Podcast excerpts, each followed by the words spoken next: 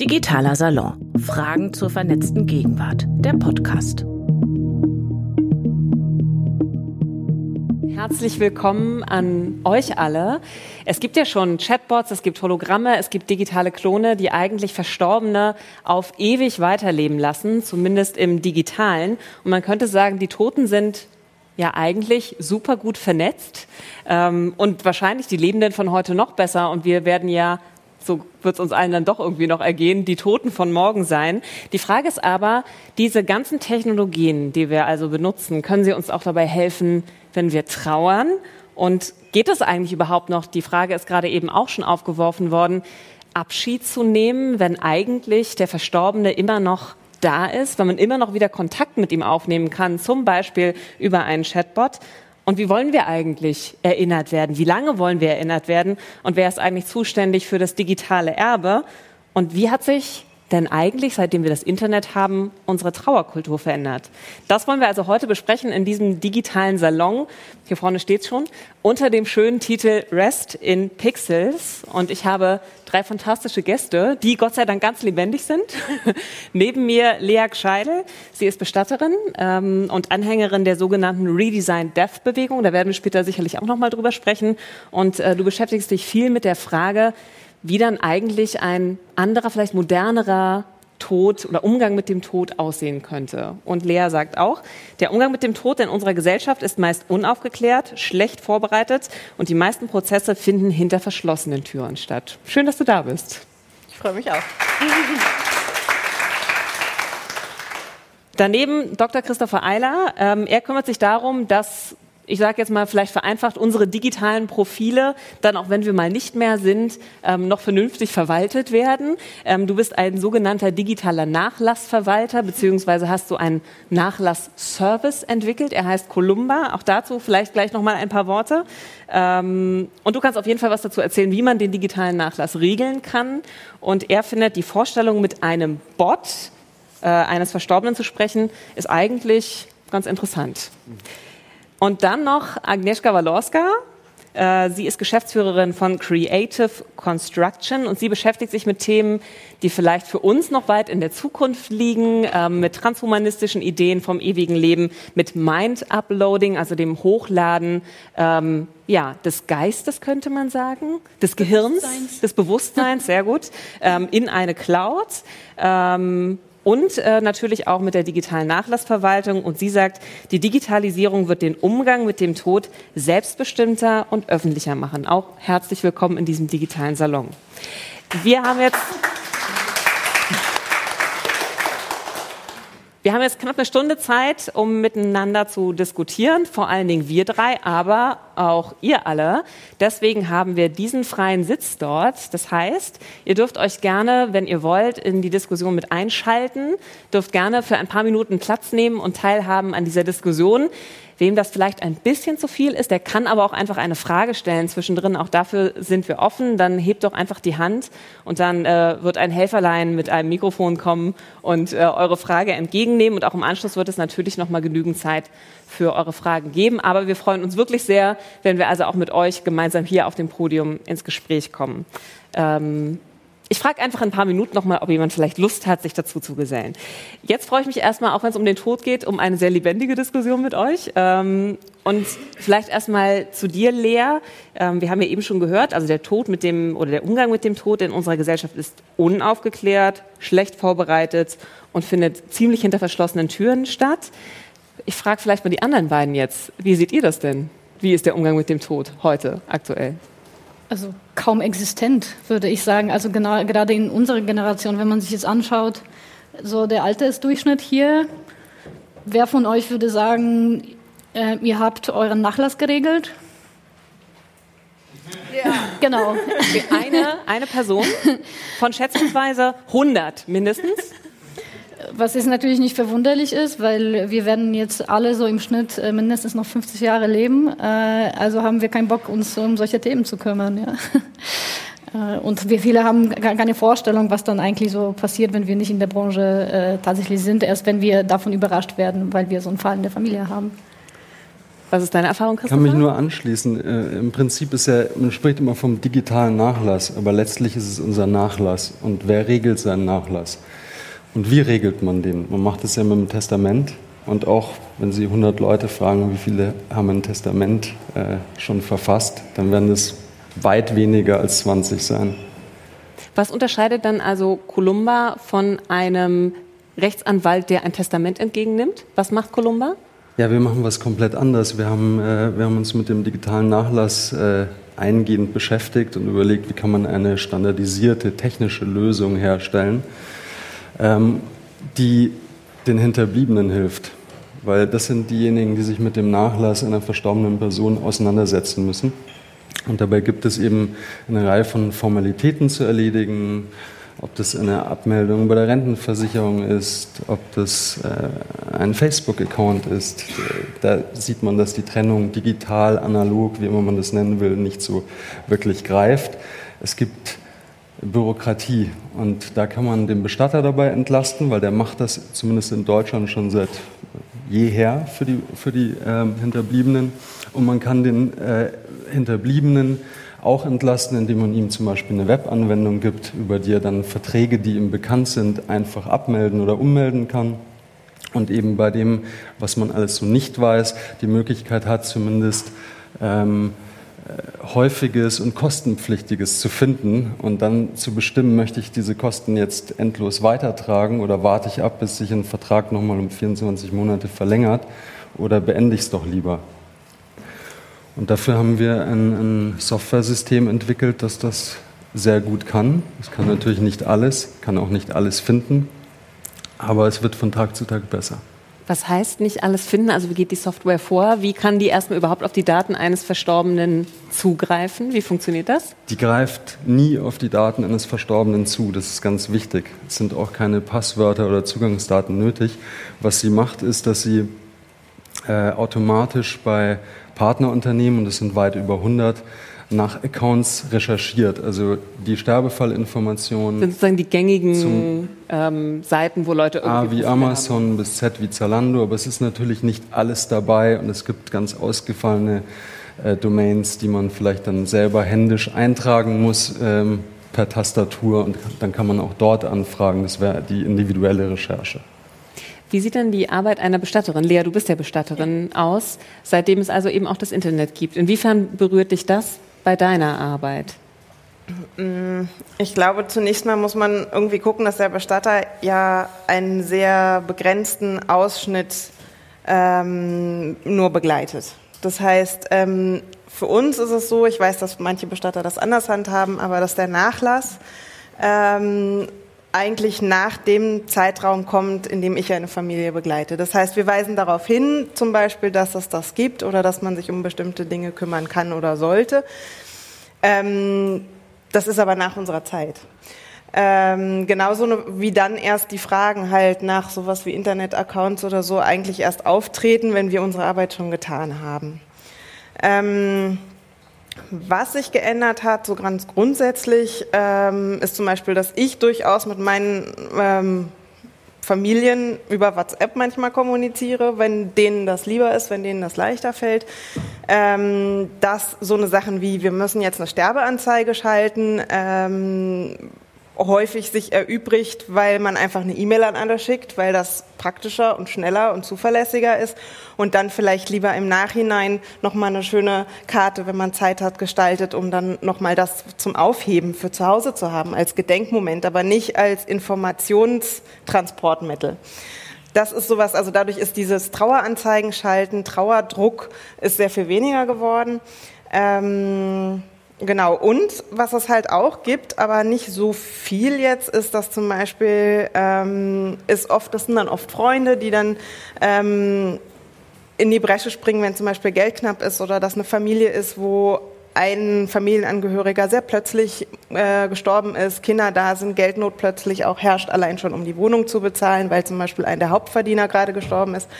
Und wo es dann plötzlich Webseiten gibt, wo es Informationen zu finden gibt, damit, also wo so eine Art also wo ein Freund so eine Art Pressesprecher auch macht und da Informationen mit vielleicht auch einer geschlossenen Seite, ähm, nur mit Passwort, aber vielleicht auch öffentlich, vielleicht auch auf Facebook, damit nicht die Angehörigen von allen angerufen und angemeldet werden, sondern da ihre Dinge machen können. Und da gibt es dann oft auch noch angeschlossen Möglichkeiten, Geld zu spenden oder sowas. Also das ist was, das ist so früher in der Weise dann nicht äh, gewesen. Und wie ist das bei, bei der Trauerarbeit? Also es gibt ja also auch für Menschen, die gerade jemanden verloren haben, durchaus die Möglichkeit, also auch im Internet zu trauern. Was beobachtest du da? Oder vielleicht gleich an euch alle, was beobachtet ihr da? Welche neuen Wege da eben auch gegangen werden? Äh, digital zu trauern. Ähm, also ich habe das in, in, ähm, mal so Digital Necrophilia genannt, äh, weil ähm, das gerade wenn, äh, also es klingt vielleicht so ein bisschen profan, aber ähm, findet man gerade statt, wenn natürlich jemand Bekanntes, aber auch nicht nur, äh, sondern so halb Bekanntes, ähm, auf einmal kennen sie ihn alle und auf einmal trauern alle groß auf Facebook es ist mir manchmal zu viel. Also gerade ich hatte ja einen, einen, einen, einen Todesfall im Freundeskreis vor ein paar Jahren und ähm, da war ja die Situation noch anders. Also die Teil der Freunde wussten das nicht, weil sein Profil immer noch als aktiv ist. Mhm. Ähm, und dann vermischen sich seltsame Sachen auf seinem seine Wall, weil er immer, noch, noch Nachrichten ist. bekommt oder genau. Kommentare, Verlinkungen. Genau. Weil einige Leute dann noch um ihn trauern und zum Beispiel zum Geburtstag äh, nochmal so Gedenknachrichten schreiben und auch andere Leute dann kommentieren, hey, was ist das für ein Scheiß, was schreibst du da für komische, makabere Sachen? Und den Leuten muss man erstmal alle aufklären, dass derjenige tatsächlich tot ist. Und äh, das, das ist dann ähm, so eine manchmal so etwas etwas äh, äh, unglückliche Mischung gerade für äh, für die für die Familie, wenn das Profil so offen ist und das nicht kommuniziert ist. Und eben und das andere ist äh, man merkt es jetzt eigentlich, sobald ein Prominenter stirbt, äh, muss jeder noch mal was dazu posten auf Facebook. Rest in ja? peace. Ja, also wirklich. Und, und dann fragt man sich, ist das jetzt noch notwendig, weil irgendwie das jetzt noch mal so auszudrücken? Vielleicht fehlen uns einfach noch so ein bisschen die ähm, ja, das Savoir-vivre, die, ähm, die, die, die, die Benehmenregeln einfach, wie, wie Aber ist das nicht was althergebrachtes, dieses, oh nee, also jetzt nicht hier alle Rest in Peace schreiben und öffentlich irgendwie bekunden, dass man also auch eben Anteil nimmt, weil genau das ist ja das Internet, also dass Dinge öffentlich mhm. werden und dass man Anteil nimmt, vielleicht auch an Schicksalen, die eben nicht sofort irgendwie in der eigenen Familie sind. Also ich glaube, es gibt einen großen Unterschied, wir hatten das im Einladungstext zwischen der schönen Leiche und das, wo man sich sich, wenn, wenn, wenn Bowie stirbt, gerne dranhängt. Und das andere ist, wenn man tatsächlich emotional ähm, den, auch den, den Sterbensweg eines Menschen bereits mitverfolgt. Unter zum Beispiel Hashtag Fuck Cancer kann man da bestimmte Menschen auch irgendwie Anteil nehmen und auch gucken, wie es denen geht. Und die das aber selber und selbstbestimmt auch machen und die dann vielleicht auch zu einem bestimmten Zeitpunkt sterben. Und natürlich sind da auch Verbindungen auch online entstanden und dann gibt es natürlich da auch Reaktionen drauf. Und ich denke, das Wesentliche ist, wir trauern nicht digital oder offline, wir trauern im Herzen. Und das sind wir und das geht um unsere Beziehungen. Und wenn die Beziehungen digital waren, wenn man oder in den Social Netzwerken bestunden, ähm, ich glaube, jeder hier im Raum hat Menschen, die ja vielleicht nur über irgendwie ähm, ja, Social soziale Medien irgendwie äh, hat. Natürlich ist das dann der Weg, da auch Abschied zu nehmen. Das ist mit meiner Oma anders. Und ich glaube, darum geht es ein Stück, da würde ich mich Agnieszka anschließen, dass es da natürlich auch eine Suchbewegung irgendwie gesamtgesellschaftlich ist, von was ist adäquat. Mhm. Also natürlich, wenn Diana gestorben ist, haben auch alle Menschen eine Rose abgelegt, ob sie sie persönlich kannten oder nicht. Hat man gemacht.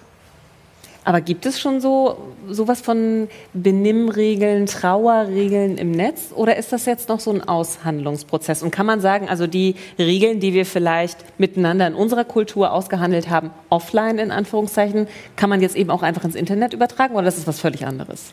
Also ich finde, ähm, das, da ist das Digitale auch vielleicht wieder das gute Spiegelbild ähm, auch des, des Analogen, weil ich glaube, die meisten Leute scheitern ja auch schon an den Benimmregeln, äh, sagen wir mal analog. Ah ja, also ich finde, wie, wie, äh, wie, nein, also wie häufig geht man tatsächlich äh, zu, zu, zu, zu, zu einer Beerdigung oder wie, wie häufig verliert man jemanden in der Familie? Ich finde, das ist halt immer so ein bisschen so ein seltsamer Moment. Wie benehme ich mich da genau?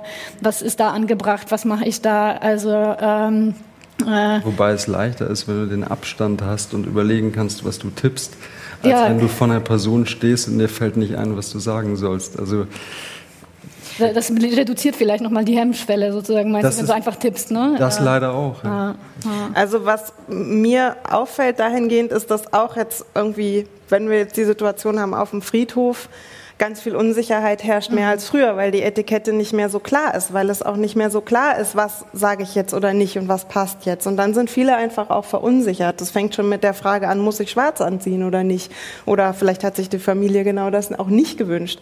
Und ähm, das ist halt online ähnlich. Wobei ich finde, dass es da sowas gibt, wo ich so das Gefühl habe, es kommt von unten her so ein Aufbegehren oder so ein, dass gerade so die Eltern auch von Sternenkindern, da finde ich, ist das ganz ähm, offensichtlich.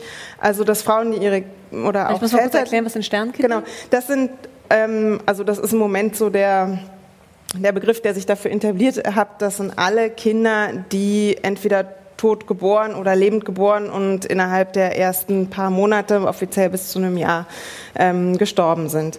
Und das kommt relativ häufig vor und man hat darüber einfach nicht geredet. Und es ist ganz oft so, dass auch Eltern mir dann ähm, sagen, wir hatten das Gefühl, wir sind die Einzigen auf der Welt mit diesem Schmerz und mit dieser Geschichte und haben, dann kommen auch so Ideen von irgendwie Scham und was machen wir jetzt und dann, ne, so. Und was sagen wir jetzt der Nachbarin? Und dann fangen sie an, darüber zu reden und stellen fest, ah, das sind ganz viele, die solche und so ähnliche Erfahrungen haben. Und die haben natürlich jetzt eine Möglichkeit, sich nochmal ganz anders online irgendwie mit ähm, Schicksalsgenossen das kann die Trauer auch erleichtern, weil ich ja, endlich Gleichgesinnte naja, finde. Und es, naja, es, ist nicht nur, es ist nicht nur das, ähm, sondern es ist auch so, dass es für viele so ist, dass man am Anfang mit den Freunden noch gut drüber reden kann. Und nach einem halben Jahr, einem Jahr, zwei Jahren, drei Jahren wird das schwieriger. Und dann ist es oft gut, wenn man Menschen hat, die das verstehen, dass das auch manchmal nach vielen Jahren noch auch zu bestimmten Zeiten vielleicht ähm, erhöhten Gesprächsbedarf gibt und dass man da auch nachts um drei einfach mal hin und her schreiben kann, wenn es einem scheiße geht. Und das finde ich ist eine tolle Option. Und das halt zusätzlich auch noch, wenn man möchte, online machen kann. Und da hatte ich zum Beispiel mal eine interessante, so ja, eine interessante Diskussion zum Thema, inwieweit man zum Beispiel Triggerwarnungen da einführen muss. Also müssen wir jetzt eigentlich immer, wenn wir über Tod und Trauer sprechen, irgendwie Triggerwarnungen einbauen, weil man online könnte man das ja. Und wo das für mich so ist, wo ich denke, nee, wir sind eigentlich gerade dabei, ein Tabu etwas aufzubrechen und aus meiner Sicht hilft das den Menschen. Und wenn wir auf der Straße irgendwo rumlaufen und ich sehe gerade jemand ähm, mit einem frisch geborenen Baby und das ist aus irgendeinem Grund erinnert mich das, gibt es ja vorher auch keine Triggerwarnung. Das heißt, aus meiner Sicht geht es mehr darum, irgendwie zu gucken, wie ich das für mich irgendwie verarbeite. Aber trotzdem ist es natürlich eine spannende Frage, inwieweit und bei welchen Texten und wann und wie gestalten wir das, welche Hashtags benutzen wir, um uns da zu finden. Und ich glaube, das ist gerade einfach im Werden. Aber in so einem Fall wie zum Beispiel bei den Sternenkindern oder auch einfach nur, weil ein, ich sag mal, ein persönliches Interesse daran besteht, kann es nicht auch hilfreich sein? Wir hatten die Chatbots schon, die Hologramme, also einen ich sage mal in Anführungszeichen, digital konservierten ähm, Verstorbenen zu haben, zu dem ich auch noch sprechen kann, wenn ich das möchte. Also es gibt ja solche Projekte schon, mhm. natürlich nicht in der Masse, aber es gibt sie. Ja, äh, äh, da fühle ich mich gefragt. Ähm, gibt es jetzt gerade zwei relativ prominente äh, Beispiele, die da äh, durch, die, durch die Medien gegangen sind? Ähm, ich finde, diese Frage ist sehr schwer zu beantworten, ob das dann gut ist oder äh, vorteilhaft oder, oder richtig. Ich glaube, das ist wie bei allen Sachen, kommt darauf an. Ähm, das eine war, äh, war ein Fall einer eine AI-Unternehmerin, die einen Freund verloren hat und hat basierend auf seiner ganzen Kommunikation, E-Mails, Nachrichten, Social Media, ähm, einfach ein Chatbot äh, gebaut, das, äh, das also sie ist Expertin für künstliche Intelligenz. Genau, die ist, genau, die ist Expertin für künstliche Intelligenz und hat äh, quasi diese Informationen, die über ihn, über den Verstorbenen existiert haben, äh, da in diesen Chatbot gespeist und ähm, also angeblich ist es sehr realistisch. Das können natürlich nur die Leute eben ähm, feststellen, die den, die Person kannten. Äh, die Schwierigkeit kommt dazu, dass es meistens in Übersetzung halt stattfindet, weil es ja auf Russisch war. Und ähm, da kann man natürlich mit der Übersetzung äh, so ein bisschen, bisschen was ja auch verschönern. Also äh, ich kann es jetzt noch nicht einschätzen, aber die Technologie ist jetzt weitgehend noch nicht so, dass das jetzt so dermaßen gut sein könnte. Ähm, das der andere Beispiel fand ich auch spannend, weil das ja quasi mit Beteiligung des Verstorbenen stattgefunden hat. Also in dem der, der Sohn hat seinen Vater im Sterbeprozess begleitet und mit dem im Zuge dessen äh, Interviews geführt über ein halbes Jahr und äh, diese Interviews hat er dann eben in diesen Chatbots äh, quasi gespeist und dann ähm, mit dem diese Konversation geführt und also ich glaube, auf der einen Seite kann das helfen, tatsächlich so eine Trauer irgendwie zu, zu überwinden, gerade wenn, wenn vielleicht der, der Verstorbene sehr plötzlich verstarb und wir irgendwelche Sachen noch nicht abgeschlossen mit ihm haben. Auf der anderen Seite, wie jetzt bei der Black Mirror-Folge, äh, ich weiß nicht, wie ihr kennt, äh, Be, Be, Right Back, das ist, glaube ich, die zweite Staffel, ähm, wo, wo sich das extrem aufdreht, ja, wo, wo, wo das halt quasi immer weitergeht. Das fängt mit dem Chatbot an, dann geht es mit der Sprache und auch das wäre in der Zukunft schon möglich. Es gibt jetzt schon so Services wie Lyrebird, mit denen man eigentlich 30, es reicht 30 Sätze aufzusagen, damit das äh, deine Sprache imitieren kann. Das funktioniert wirklich erstaunlich gut. Also das wäre so der logische nächste Schritt, bis das, dass die dann quasi so einen Androiden-Roboter sozusagen äh, in seiner Form äh, bekommt. Und äh, genau, das kann ja auf der anderen Seite dazu führen, dass man eigentlich nie mit dieser Person halt einfach abschließen kann. Ist das denn wichtig, dass man abschließt? Die Frage geht vielleicht an euch beide, Lea und äh, Christopher. Oder ist es vielleicht genau das eigentlich nicht? Also abschließen hat ja auch so was Hartes. So, so jetzt äh, nach äh, x Monaten der muss man damit fertig sein und dann ist auch wieder gut. Also grundsätzlich ist der Tod hart und schmerzhaft. Das gehört dazu. Das ist einfach so. Das ist ein Teil dieses Lebens, dass das schmerzhaft ist. Und insofern denke ich auch, also ich meine, als Bestatter ist man schon ein Stück weit Fachmann für Abschiede, ja, klar. Und ich denke, darum geht es auch, gute Abschiede irgendwie zu machen. Und inwieweit da ähm, was zu konservieren und zu erhalten dabei hilft, Abschied zu nehmen. Und ähm, das, das weiß ich super nicht. individuell natürlich. Ja, und das ist, also ich sag mal, meine Sorge für mich persönlich jetzt so wäre, dass ich denke, dass plötzlich, das kennen wir ja irgendwie auch, dass so bestimmte Erinnerungen, die vielschichtig waren, plötzlich sehr eindimensional werden, weil man, wenn man zum Beispiel mal jemand kannte und dann hat man nur noch drei Fotos oder sowas, dann sind das die, die man noch hat. Und alle anderen verschwinden zunehmend in der Erinnerung. Aber Braucht wenn man das aber nicht hilft, vielleicht auch? Ich glaube, die Sehnsucht hilft, nach also dem ewigen Leben oder der ewigen Jugend, die ist natürlich groß und äh, man mag sich vorstellen, digital weiter zu existieren und irgendwie tut man es auch. Das ist ja quasi gerade die Problematik. Ja, ja. Ich verabschiede mich, das aber eher, es ja. bleiben die sogenannten digitalen Spuren und äh, die bleiben für immer. Und kann ich das jetzt selbst noch beeinflussen, was für ein Bild die von mir abgeben, ähm, wie die mit Trauernden dann von mir aus sprechen oder die trösten oder ihnen irgendwas verraten, ähm, was noch wichtig für sie ist? Das wird sich zeigen. Also Kultur ist ja was, was ständig im Wandel ist, aber ich muss offen sagen, dass wir als Unternehmen mit der Trauerkultur nicht so viel zu tun haben. Das haben unsere Kunden, das sind ja ausschließlich Bestattungsunternehmen. Und ähm, wir haben uns mehr darauf konzentriert, wie kann man einen ganz ähm, wesentlichen Teil der Hinterbliebenen auch wirklich Sorgen und Belastung äh, äh, herstellt. Wie kann man das? Und das sind ja vor allem Belastungen, die im Trauerprozess nicht helfen. Also es ist oft sinnvoller, ich sag mal, Fotoalben Da gibt es Einzelne, die sagen, das ist Trauerarbeit, aber, aber, die, aber die, meisten finden es nicht spaßig, sich durch 50 ja, Hotlines genau. durchzuarbeiten. Das ist Administration, das ist wie Steuererklärung. Das Exakt, das ist Bürokratie. Nicht sonderlich emotional. Und, und wir haben so viele Bereiche im digitalen Leben, wo wir uns jeden Tag freuen. Mensch, früher war das so wahnsinnig aufwendig, eine Banküberweisung zu machen. Und wenn die Dame an, an der Kasse mich nicht kannte, musste ich sogar meinen Pass dabei haben. Ah, vergessen, wieder nach Hause laufen. Und heute mache ich alles online sein und es ist selbstverständlich und niemand will das missen. Aber das danach ist halt noch schwierig.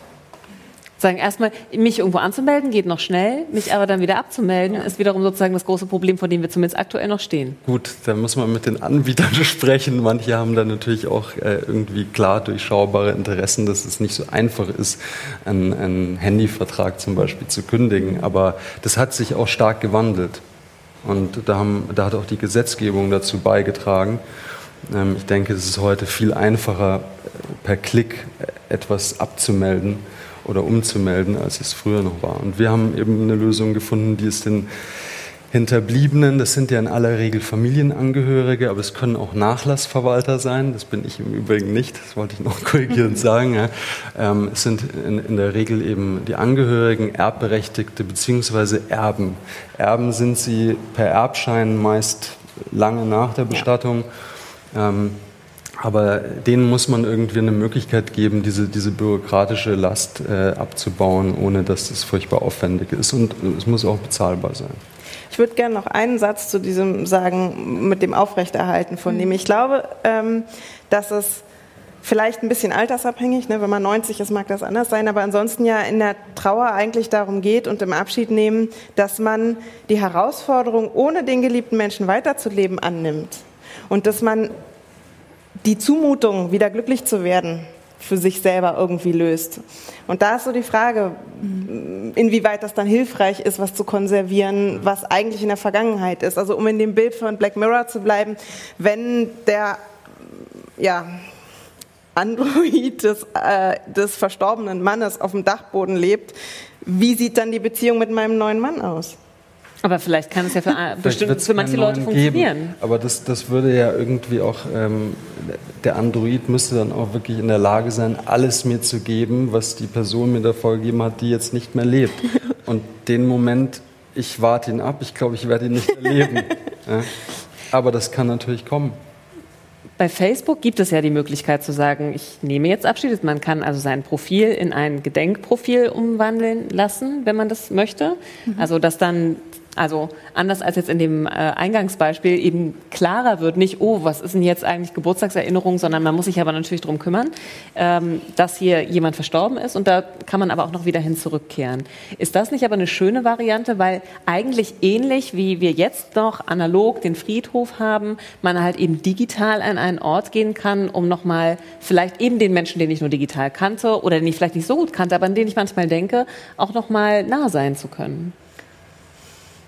Ja, also auf jeden Fall. Ich kann mir das anders nicht vorstellen, weil früher also jetzt viele gab es diese Diskussion, soll man das löschen? Also man kann ja auch das entscheiden, soll es gelöscht werden oder soll es in Gedenkprofil umgewandelt werden? Und wenn ich jetzt denke, ja, wer hat noch irgendwelche Briefe oder Fotos oder sowas von mir und es gibt vielleicht noch ein paar Leute, die dann doch irgendeine Erinnerung haben wollen, wenn ich dann tot bin, dann letztendlich ist es halt Facebook, wo die meisten Sachen noch irgendwie drin sind, irgendwie zumindest ein paar Fotos und, und ein paar Geschichten.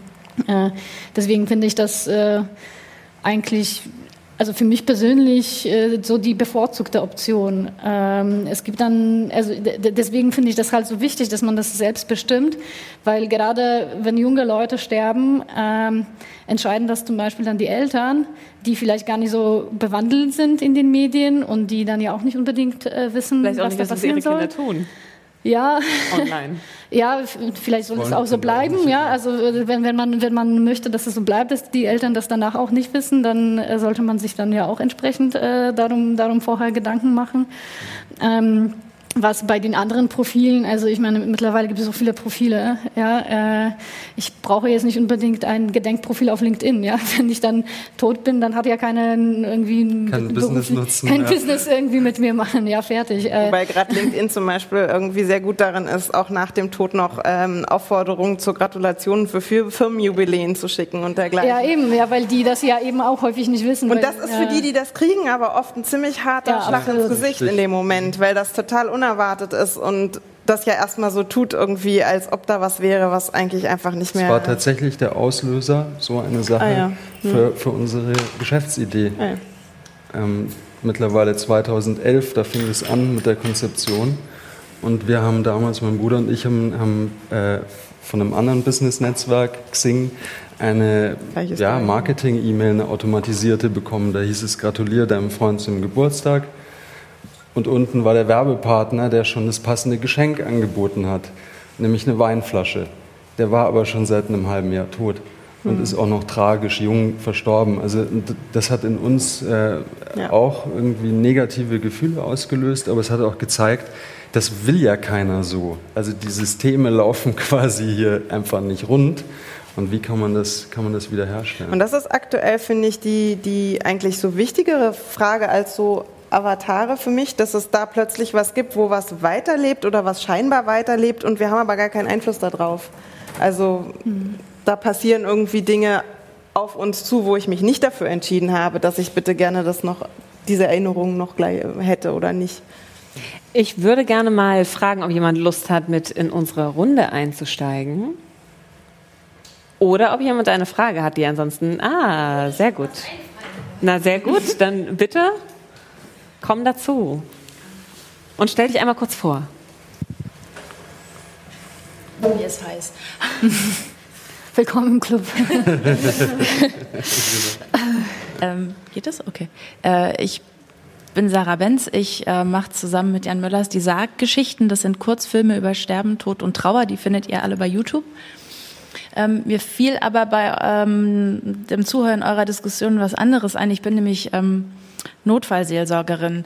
Und da ist ähm, Social Media zugleich gut und aber auch zugleich sehr verstörend, weil nämlich, was du vorhin gesagt hast mit den Trauerkarten, mhm.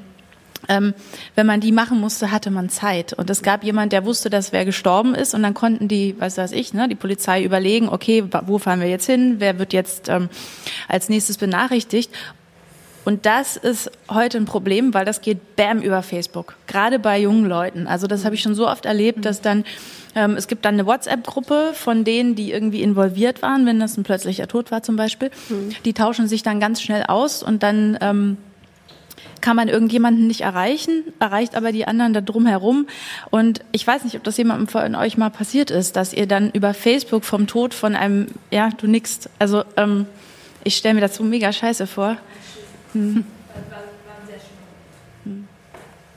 Und das, das ist halt so was, ne? Es wird alles immer schneller und schneller und das ist die Gefahr daran. Also, ähm, aber wie kann man dem begegnen? Gibt es da einen Ausweg? Weil es ist ja nun mal der Kommunikationskanal, den wir halt benutzen. Es ist WhatsApp, es ist Facebook, es sind also digitale Kanäle. Kann man dem überhaupt Einhalt gebieten? Habt ihr Ideen? Naja, ich sehe es an vielen Stellen schon ein Stück weit als meine Aufgabe als Bestatter für solche Dinge zu sensibilisieren, weil ich sag mal, so eine Nachricht über Facebook schreibt sich ja nicht automatisch von alleine, sondern das muss ja irgendwie jemand machen. Und da ist es schon so, dass wir oft in so einem Erstgespräch auch so einen Abschnitt haben, wo es irgendwie darum geht, wie kommunizieren wir das jetzt und was ist, was ist vielleicht ein guter Weg. Und halt inklusive auch oft zu sagen, die Familie macht das nicht und wir schalten jemand zwischen. Ob das jetzt irgendwie äh, der Patenonkel oder der beste Freund oder irgendwie nochmal jemand, ein Arbeitskollege, der noch weiter entfernt ist oder so ist. Aber dass es jemand gibt, der sagt, ich bin für alle Anfragen zuständig und sich dann halt die Menschen auch untereinander verständigen, wen informiert man wann, wie. Ist Trauerarbeit dann eigentlich was, was fürs Digitale gar nicht so geschaffen ist, weil das Digitale so schnell ist und eben Trauer eigentlich etwas, was dann doch ein bisschen Zeit braucht? Naja, die Überbringung der Todesnachricht, das ist der, der Beginn. Also das erstmal. Also ich erinnere mich jetzt gerade an eine Situation, da hat man die Eltern erreicht und hat dann aber festgestellt über Freunde von Facebook, ähm, dass äh, der Verstorbene äh, eine Partnerin hat und die konnte man nicht erreichen. Das heißt, es ging jetzt darum, wer kann die jetzt ähm, erreichen? Die Eltern wussten es, wussten schon Freunde und so. Und zu dem Zeitpunkt war die Chance einfach wahnsinnig hoch, dass die das über einen unguten Kanal erfährt. Ne, ich glaube, das ist jetzt noch gar nicht so der Trauerprozess, sondern es ist überhaupt das Überbringen der Nachricht. Das Vorteilhafte ist natürlich, ähm, dass wenn das dann passiert ist, also wenn Leute dann das erfahren haben, die sich sehr schnell zusammenschließen können und dann gibt's halt auch sehr schnell so Support Groups auf Facebook oder WhatsApp. Das ist dann wieder was Positives, dass man dann schnell checken kann, geht's euch gut, was braucht ihr jetzt? Ähm, ich hatte mal einen ähm, Todesfall von einem sehr jungen Menschen, da haben sich die Freunde dann da gruppiert und haben also da eine Totenwache organisiert über ähm, Facebook und WhatsApp und es war total beeindruckend.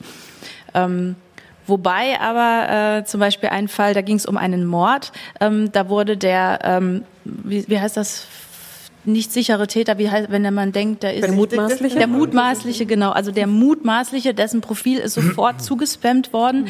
und ähm, tatsächlich habe ich dann später in der Zeitung davon gelesen und die Zeitung hat das Facebook-Profilbild genommen, so, wo ich mich heute noch frage, wie die so da rangekommen sind, aber ich, meine, ich bin ja auch rangekommen.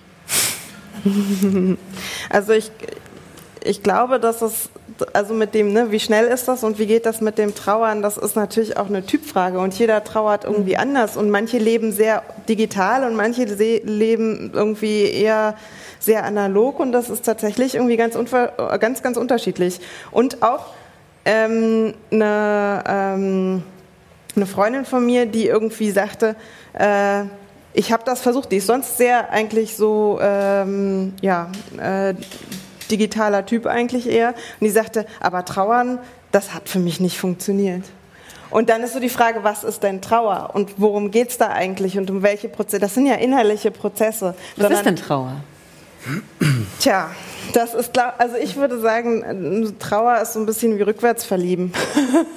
also es geht irgendwie schon darum, einen Menschen irgendwie auch wieder loslassen zu können. Aber das ist ist einfach ein innerlicher Prozess, den alle Menschen auch unterschiedlich gehen und wo man unterschiedliche Dinge braucht. Aber die Kommunikation über die eigene Trauer, das ist das, was sich ändert. Früher hat man ganz, also noch früher hatte man einfach Trauer getragen und dann war auch klar irgendwie, wie lange und was. Und auch wenn sich jemand vielleicht nicht ähm, so verhalten hat, wie man das erwartet, sondern beim Bäcker zum Beispiel in Tränen ausgebrochen ist, aus irgendwelchen Grund wusste man, aha, der ist gerade in Trauer, das gibt auch eine gewisse Freiheit. Das weiß man heute irgendwie nicht mehr. Das heißt, es wird auch viel mehr erwartet, dass man irgendwie funktioniert.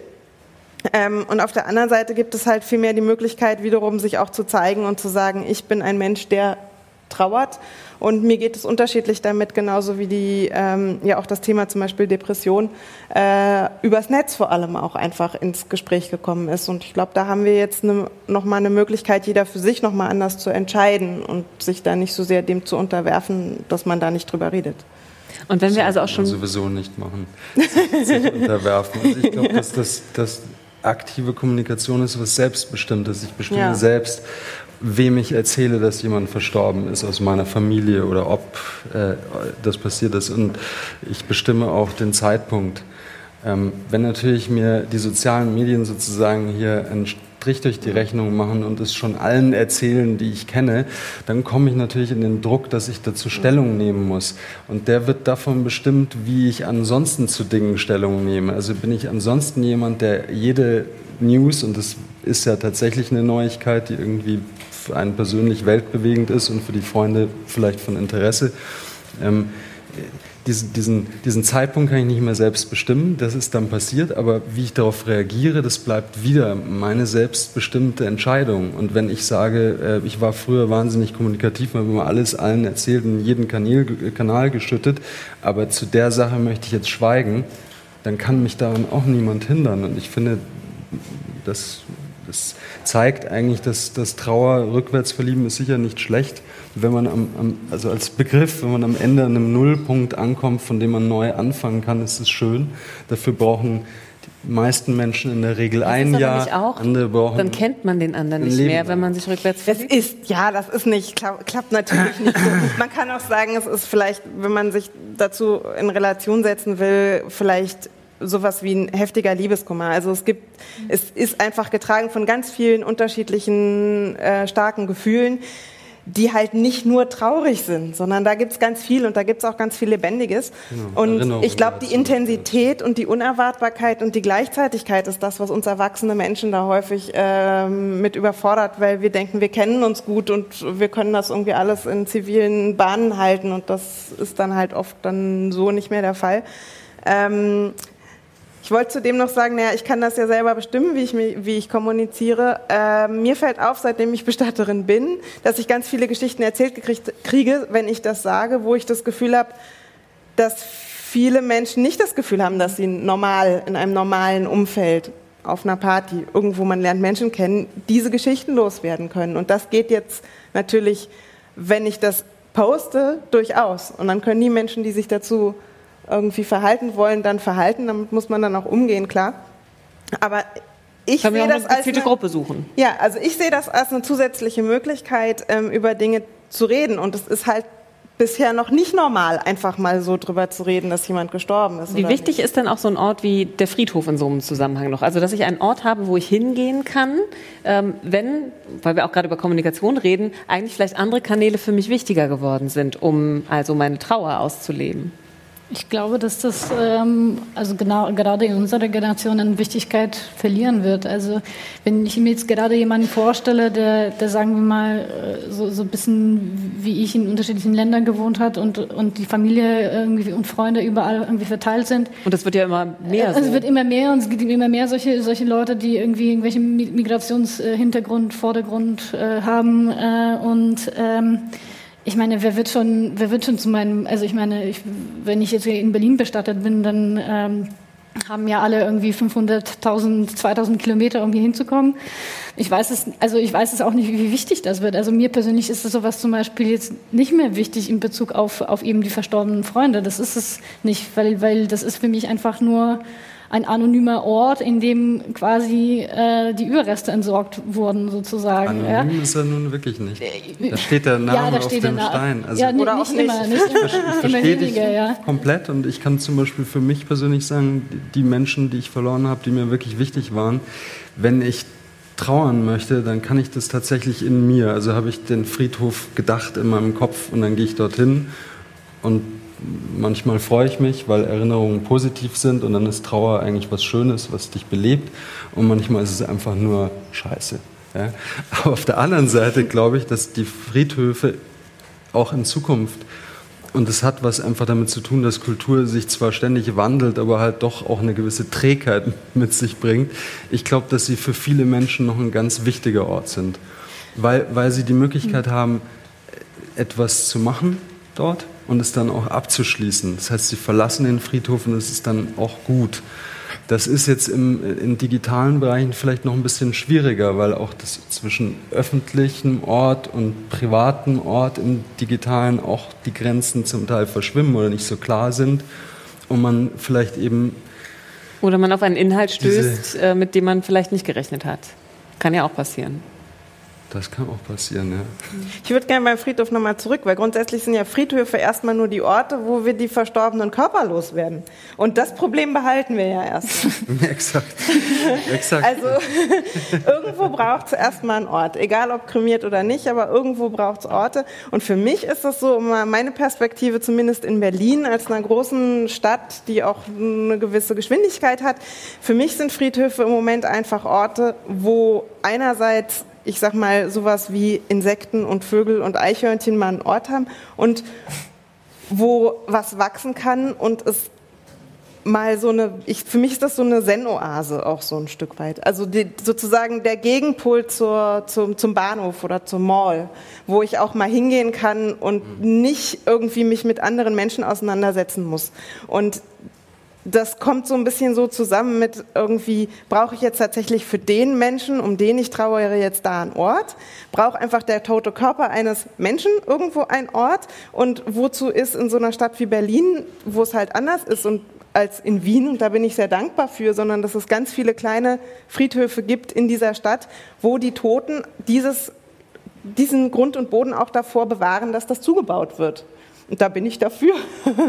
Und das kann einfach ein Mehrwert sein für ganz viele Menschen. Die müssen da nicht äh, sozusagen eigene Tote da liegen haben, um das als ein Ort in so einer Stadt wie Berlin wertschätzen zu können. Ich würde auch gerne noch mal ermutigen, falls es noch jemanden gibt, der auch gerne mit uns diskutieren möchte, dürft ihr auch äh, das sehr gut das Mikrofon an euch reißen. Hallo. Erstmal vielen Dank an Sarah Benz. Und wer bist du? Ich bin Christoph Cordes. Ich ähm, bin Jurist und beschäftige mich beruflich mit dem digitalen Nachlass ähm, und wollte mal auf die Rolle des Staates irgendwie zukommen. Äh, wird euer Alltag durch Überregulierung oder durch Regelungslücken irgendwie äh, behindert? Also habt ihr das Gefühl, dass der Staat sich noch sehr an einem analogen Bild von Sterben und äh, Bewältigung von Sterben und eben auch der Bürokratie, also Nachlassverwaltung oder sowas orientiert und deswegen der digitale Teil des Sterbens problematischerweise zurückgeblieben ist sozusagen. Ja, also es gibt mhm. ganz klar, äh, äh, sind es in erster Linie die Regulierungslücken, die dadurch entstehen, dass die Gesetzeslage sich nicht mehr nicht angepasst hat in der Zwischenzeit an, an eine digitale Realität. Jetzt gibt es ja ganz aktuell ein, ein Urteil vom BGH in Sachen Übertragbarkeit eines Facebook-Kontos. Das ist sehr interessant und wird auch kontrovers diskutiert. Ähm, aber hier gab es davor eben äh, die Möglichkeit, Facebook konnte an der Stelle sagen, es ist höchst persönlich, es ist nicht übertragbar und es muss das Fernmeldegeheimnis gewahrt werden. Aber auch das Fernmeldegeheimnis und alle Gesetze darum sind zum Teil äh, von Lücken besetzt, weil sie aus einer Zeit kommen, wo sie, wo sie in erster Linie die Übertragung schützen wollten. Also beispielsweise ein Briefgeheimnis soll gewahrt werden, indem niemand den Brief abfangen darf.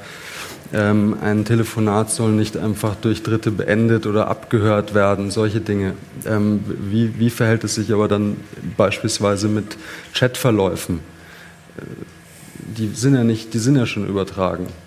Oder sind sie immer noch in der Übertragung? Sind sie ständig in der Übertragung, ist sozusagen die Frage. Ähm, ich finde, dass das Urteil so richtig ist und diese Lücke geschlossen hat, weil ähm, äh, speziell in diesem Fall ja auch irgendwie sehr viel berechtigtes Interesse äh, bestand, dass eine Mutter herausfinden äh, wollte, ob die Tochter Suizid begangen hat. Und ähm, das ist, das ist ähnlich wie, wie der Wunsch, ins Tagebuch der Tochter zu schauen, um zu sehen, ob sie dort vielleicht geäußert hat, dass sie sich äh, umbringen möchte. Noch dazu wurde das Ganze verschärft durch die Tatsache, dass sie sich einer, einer, einer Klage äh, äh gegenüber äh, also ausgesetzt sah, ähm, die von dem, von dem Schaffner kam, der sie überfahren hat. Äh, der möchte Schmerzensgeld. Und da spielt es eine Rolle, ob es Suizid war oder nicht, weil Suizid ist nicht erlaubt. Also es gibt, das ist natürlich ein ganz besonderer Fall und das ist, ist auch sehr, sehr äh, äh, schwierig, allgemeingültiges festzulegen. Also die Gesetzgeber sind nicht zu beneiden, aber letztlich haben sie hier richtig entschieden, wenn in Zukunft die Möglichkeit besteht, dass die Anbieter es dem User möglich machen, beispielsweise so einen Chatverlauf mit der Todesinformation dann auch zeitgleich zu löschen. Das wäre sowas wie ein Testament nach dem Motto, ich möchte nicht, dass irgendjemand weiß, ob ich Suizidabsichten hatte oder nicht. Dann also, muss ich das ich, bestimmen können. Da möchte ich, möchte ich, gerne in die Diskussion einsteigen, weil das sehe ich ja. ganz anders. Ja, gut. ähm, also, ähm, also ich verstehe das, ähm, das jetzt in dem spezifischen Fall, also sowieso ähm, wenn, wenn das natürlich begründetes Interesse, was in Richtung äh, Strafverfolgung geht, ist es ja, äh, ist es ja selbstverständlich. Das war ja auch bisher auch von Facebook so gehandhabt in den bisherigen Fällen. Ähm, was ich interessant finde, ist es, ich kenne mich jetzt nicht mit den juristischen Details, aber bei, in Frankreich bei der digitalen Agenda wurde unter anderem ein äh, Recht auf Postmortem Privacy, Privacy zum Beispiel eingeführt. Und das ist so etwas, was ich ehrlich gesagt, so etwas Ähnliches würde ich hier auch erwarten. Und ähm, und äh, ich bin nicht der Meinung, dass es Default alles offen stehen soll, weil eben, wie wir schon vorher mal besprochen haben, wenn du jetzt. Das finde ich auch nicht gut, aber hm. ich, ich frage dich trotzdem, wo ist der Unterschied zwischen einem Tagebuch, das sozusagen physisch auf dem Nachttisch oder in der Schublade liegt? Das hat kein einem, Mensch mehr. Das hat kein ja, also ja, gut. Du okay. vielleicht nicht. Du hast 350 hm. Accounts, mhm. von denen du 100 nicht kennst, aber das mhm. haben viele noch ein Tagebuch. Ja gut, damit, damit äh, also A, es sind äh, so ein Tagebuch, sind meine eigenen Einträge. Bei einem Chatverlauf äh, ist es nicht nur meine Privatsphäre, sondern die Privatsphäre der Leute, die mit mir in Verbindung treten. Wie ist es ne? mit Liebesbriefen? Ja, die kann ich verstecken, wegwerfen oder sonst noch was. Wenn ich die behalte, dann... Ja, aber die vom, von der anderen Seite, die liegen auch in der Schublade. Tja, musst du die schwärzen schnell, bevor du stirbst. ja, das kannst du nicht. Also diese Möglichkeit hast du nicht, aber hier hast du diese Möglichkeit. Ja, also ich meine. Ja, das finde ich ja richtig, wenn man die Möglichkeit hat, aber man hat sie faktisch aber nicht. Ich würde mich einmal kurz einhaken wollen. Gäbe es nicht bei beidem die Möglichkeit, in seinem Testament festzuhalten, ich möchte nicht, dass mein Tagebuch geöffnet wird. Natürlich. Ich möchte nicht, dass zum Beispiel mein Facebook-Account geöffnet wird, weil dort Informationen drinstehen, die so privat sind, dass ich nicht mal möchte, dass sie nach meinem Tod äh, eingesehen werden, auch nicht von engsten Verwandten. Also man ja, Testament ist gut, aber man braucht für Dinge, die einem wichtig sind, wenn man, man hat ja Menschen um sich herum, äh, noch nicht mal unbedingt was Rechtsgültiges. Rechtsgültige Dinge sind immer fein und immer auch zu bevorzugen, aber ich weiß, dass viele die nicht machen, weil das irgendwie zu viel Aufwand ist. Aber man kann zum Beispiel seinem besten Freund oder irgendjemand sagen, das will ich übrigens. Und wenn der sich das merkt, kann er vielleicht dafür sorgen, dass das durchgesetzt wird. Da muss ich auch in dem Fall noch nicht mal ein Passwort erstmal freigeben, sondern einfach erstmal nur mal bekunden, was möchte ich eigentlich. Und diese Gespräche zu führen. Und ich glaube, das ist was, was für jetzt unsere Generation, die wir gerade noch so lebendig sind und auch, uns auch noch so unsterblich fühlen, ganz wichtig ist. Also, dass wir ohne, dass das so als Damoklesschwert über uns hängt, mal Gedanken machen, was ist uns eigentlich wichtig und dass den paar Menschen, von denen wir hoffen, dass die sich dann kümmern, das so ein bisschen als, als Hinweis geben.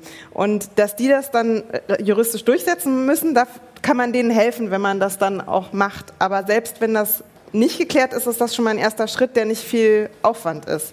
Und wenn man da im Gespräch merkt, dass es einem wichtig ist, hm. dann sollte man bin ich immer dafür, sollte man das richtig machen. Und vieles ist sehr viel weniger aufwendig, als man denkt. Das ist tatsächlich nur ein Dreizeiler und eine Unterschrift. Wie ist es denn überhaupt, vielleicht nochmal die Frage an Christopher, vielleicht auch an Christoph, ähm, also man besitzt ja heute eben nicht mehr nur physische Dinge, sondern man hat eigentlich eine Reihe an äh, Daten, die äh, wichtig für einen sind. Das kann ja nicht nur der Chatverlauf sein, auch die Musik, die man zu Hause hat, die Filme, also alles, was auch mit vielleicht Unterhaltung zu tun hat. Früher hätte man die Platte vererbt, jetzt hat man vielleicht eine Spotify-Playlist, ähm, was auch immer es sein mag. Wie geht man mit diesem Datenschatz um? Wem gehört das erstmal, wenn ich verstorben bin? Was, was passiert damit? Na, jetzt ist es doch geklärt, oder nicht? Jetzt ist es geklärt. Jetzt muss es nur in, in sozusagen umgesetzt werden. Also es gilt dasselbe wie bei Facebook. Nee, es gilt grundsätzlich dasselbe wie für äh, tangible materielle Güter auch. Sie werden einfach grundsätzlich erstmal vererbt. Also was grundsätzlich nicht vererbbar ist, ist das höchstpersönliche. Ja. Ich kann meine Ehe nicht vererben. Zum Glück. Ja, die Eheschließung ist höchstpersönlich. Ja. Ich kann ähm, meinen Namen nicht vererben. Es gibt eine Reihe höchstpersönlicher Rechte, es wird aber schnell verwechselt mit höchst privatem oder höchst schützenswertem. Und darum, darum muss man sich tatsächlich selbst kümmern, wenn man das möchte. Ähm, ich finde an und für sich die ganze Diskussion sehr positiv, weil sie zeigt, dass man sich mit dem Tod neu auseinandersetzt und dass man so ein bisschen über den Tellerrand blickt. Mein Vater hat sich zum Beispiel letztens tatsächlich nebenbei äh, gewünscht, was zu seiner Beerdigung für ein Lied gespielt werden soll. Der ist jetzt 82 und kerngesund, ich äh, klopfe Holz, aber äh, es war Time is on my side von, von den Rolling Stones. Also er sieht es humorvoll und ich glaube, dass, darum geht es halt, es gibt sehr viele Tabubereiche und, und ähm, was aber kein Tabu sein sollte oder kein Hindernis sein sollte, sind, sind eben diese bürokratischen Themen und das andere ist sehr individuell und es muss muss aus einem selbst kommen, wenn einem danach ist. Wenn man sich nicht kümmert zu Lebzeiten, hinterlässt man tatsächlich seinen Hinterbliebenen Haufen zusätzlicher Sorgen. Ähm, wenn man es gemacht hat, kann es aber auch eventuell nicht jedem schmecken. Also insofern es bleibt was sehr Individuelles und solange ja. diskutiert wird und der, die Auseinandersetzung da ist, ist es positiv. Ich glaube, was für jeden gut ist, ist das, was Agnieszka vorher auch schon sagte, dieses, wer ist eigentlich, wenn ich sterbe, für meinen ganzen Kram verantwortlich und für alle, wer darf alle Entscheidungen treffen? Und das ist für alle, die irgendwie nicht verheiratet sind, sind das die Eltern. Und das ist die Frage, will ich das, wenn ich vielleicht 45 bin und seit 20 Jahren mit jemandem zusammenlebe oder auch schon noch Kinder habe? Es sind erstmal wenn die Kinder nicht volljährig sind, sind das die eigenen Eltern. Und das muss man sich mal auf der Zunge zergehen lassen, was das heißt für alles, was rund um den Tod äh, passiert, egal ob digital oder nicht. Mhm. Und wenn man da Ja dazu sagen kann, dann braucht man auch nicht so viel tun. Aber wenn man merkt, es fühlt sich nicht gut an, dann ist es sehr ratsam, ähm, da zumindest bestimmte Überlegungen anzustellen. Und ich meine, wenn man ein gutes Verhältnis zu seinen Eltern hat und man die Freunde, den Freunden gesagt hat, was wichtig ist, werden die sich einig. Die müssen aber auch voneinander wissen und sich kontaktieren mhm. können. Und da bin ich jetzt oft sehr dankbar für soziale Netzwerke, weil ja oft die Eltern, die dann, wenn jemand Junges stirbt, dann verantwortlich sind und informiert werden, aber überhaupt keine Ahnung haben, wer eigentlich die wichtigen Menschen im Leben ihrer Kinder sind, weil die seit fünf Jahren studieren und irgendwie ihr Leben leben und irgendwie so, und die sind dann völlig hilflos und finden dann, das war es, ne, so die Geschichte, mhm. wie du hattest es gerade gesagt, wie finden wir jetzt eigentlich die wichtigsten Menschen im Leben unseres Kindes? Und da ist das total hilfreich. Und dann können die sich untereinander auch vernetzen. Und da gibt es auch total schöne Geschichten, wo die sich dann auch noch mal kennenlernen und die Eltern dann sagen, ich bin so dankbar für alles, was ich noch miterleben durfte oder was ich von den Freunden noch mal über unser Kind hören durfte. Das ist ein ganz großer Schatz. Und das wäre ohne soziale Medien so nicht möglich. Ich würde gerne zum Abschluss kommen mit euch und euch jeweils äh, eine Frage stellen. Aber ihr kriegt alle dieselbe, ihr dürft sie aber ganz unterschiedlich beantworten. Und zwar, was glaubt ihr denn, wie der Umgang im Digitalen mit Tod und Trauer, sagen wir mal, in den nächsten zehn Jahren aussehen wird? Ich glaube, wir reden einfach normaler drüber. Ich glaube, es ist normaler. Okay, Lea Gescheide. Und jetzt sehr, äh, auf jeden Fall sehr vielfältig, weil ich äh, denke, dass das einfach ein so individueller Moment ist, wenn man jemanden verliert, der einem wichtig war oder eben auch nicht.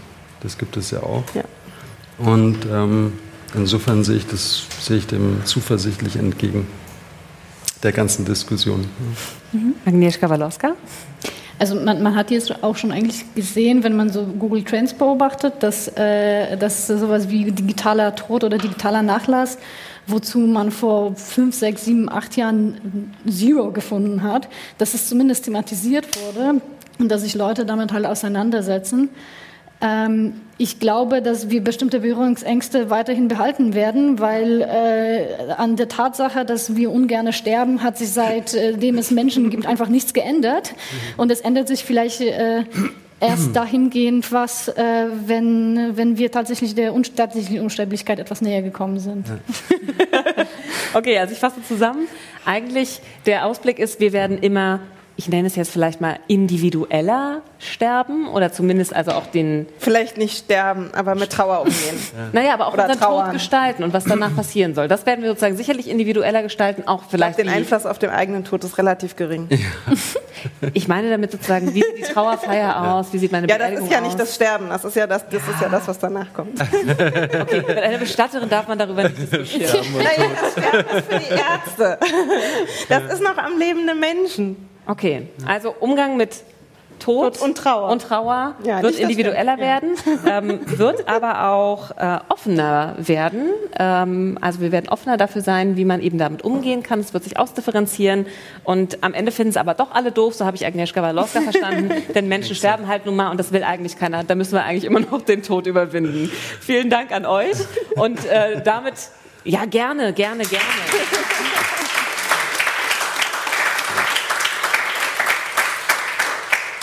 Und damit öffne ich die Runde auch nochmal an euch. Jetzt dürft ihr nicht nur wie Christoph, sondern wie, ne, wenn ihr so Fragen habt, dann ist jetzt der perfekte Zeitpunkt, sie alle nochmal zu stellen. Nicht alle, aber wir versuchen es.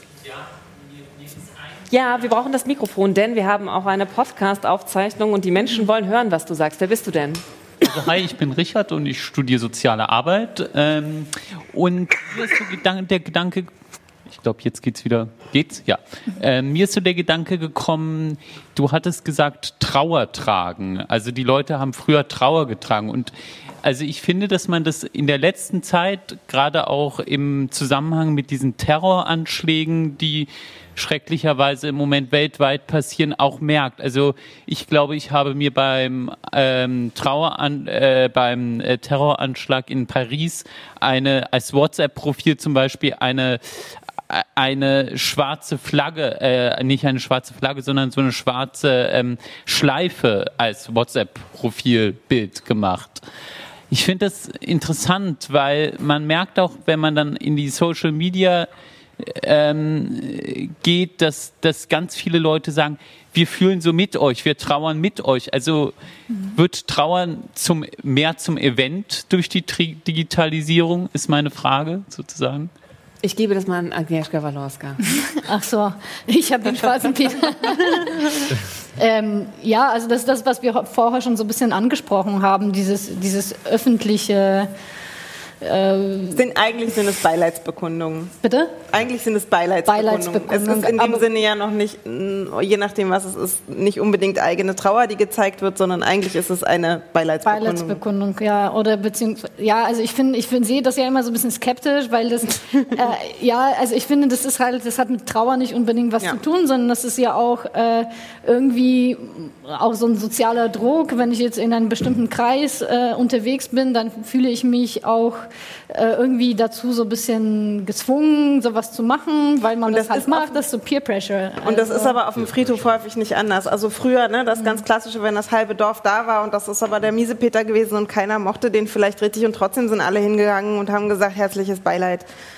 Oder auch Weil zu Menschen das weil gesagt, sie die sie nicht mochten. Also das ist ja auch ein Also Stück kein weit. Event, nur größeres Dorf. Ja, Genau, ja, ja. das Dorf ist größer geworden, definitiv. Ja. ja. Okay. Weitere Fragen? Ja, bitte. Moment. Wer bist du?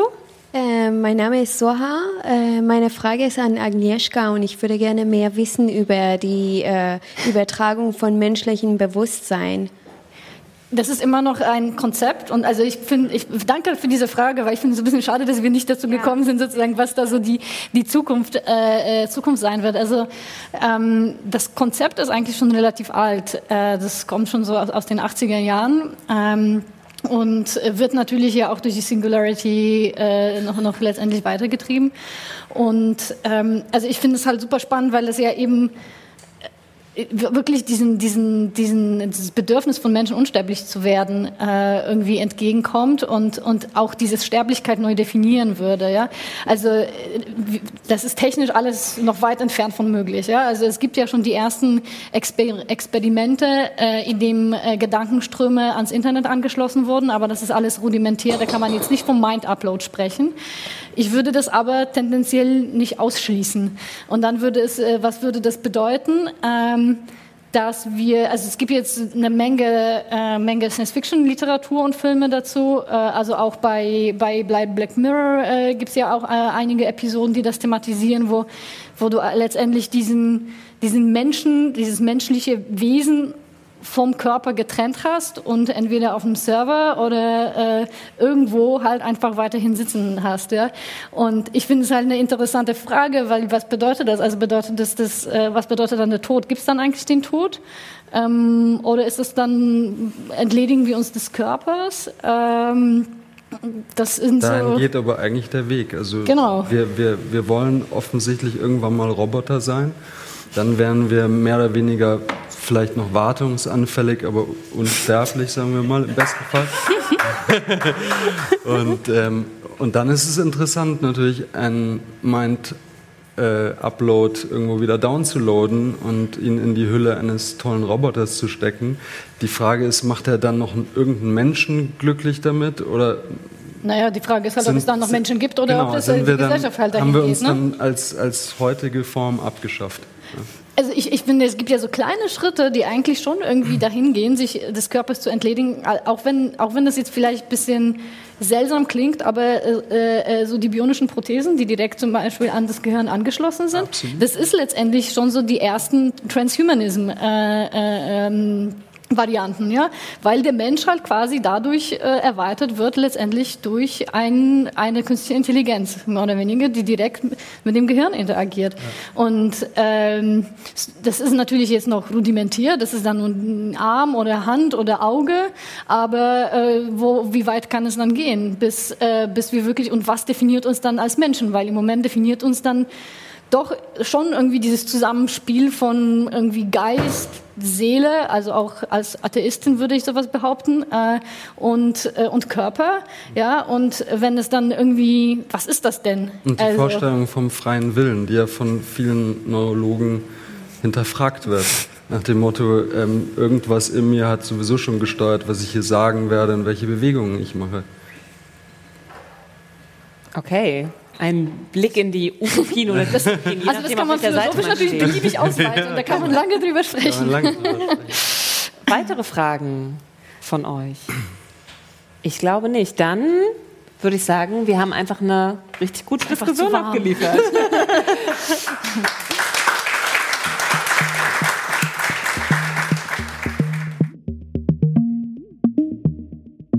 Der digitale Salon ist eine Produktion des Alexander von Humboldt Instituts für Internet und Gesellschaft und der Kooperative Berlin. Weitere Folgen des digitalen Salons als Podcast findet ihr auf iTunes und Spotify. Auf YouTube außerdem alle Folgen als Video.